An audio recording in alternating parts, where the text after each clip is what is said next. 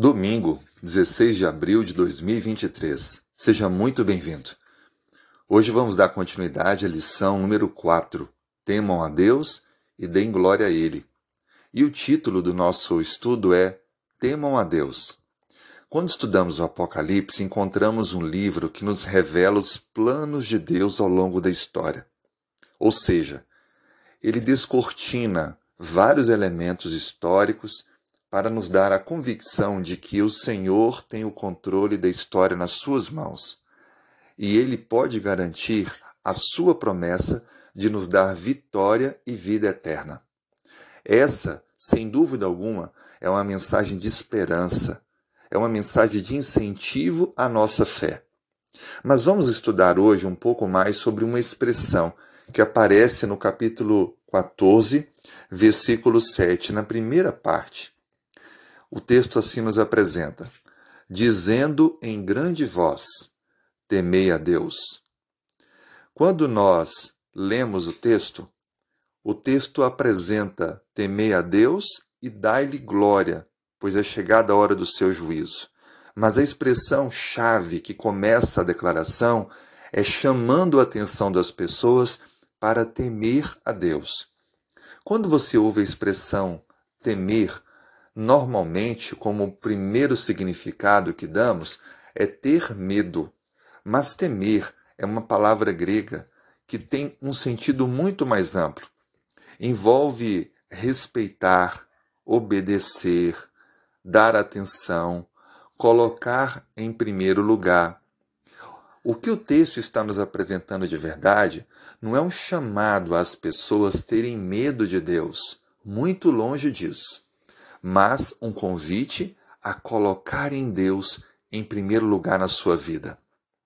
Temer a Deus e dar a Ele glória é diferente daquilo que Satanás, lá no céu, como um anjo, propôs para os outros: exaltar-se, assentar-se acima do trono, tomar as decisões. A relação com Deus deve ser a seguinte: eu devo colocá-lo em primeiro lugar e confiar que Ele fará o melhor por mim. Por isso, temer a Deus deve ser diferente de se exaltar. Entregar o controle, diferente de você querer assumir o controle. Confiar em Deus é diferente de confiar em si mesmo. Por isso que o convite é tema a Deus.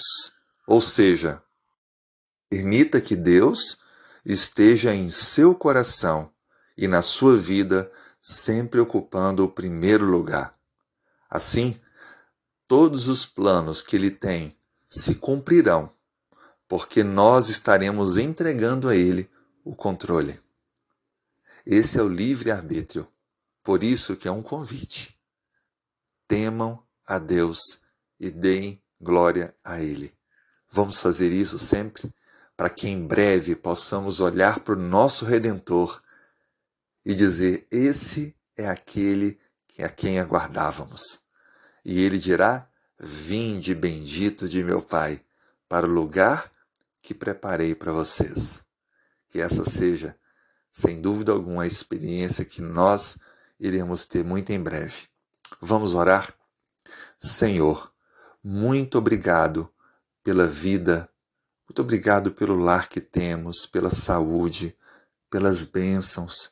Não merecemos, mas nós louvamos o teu nome.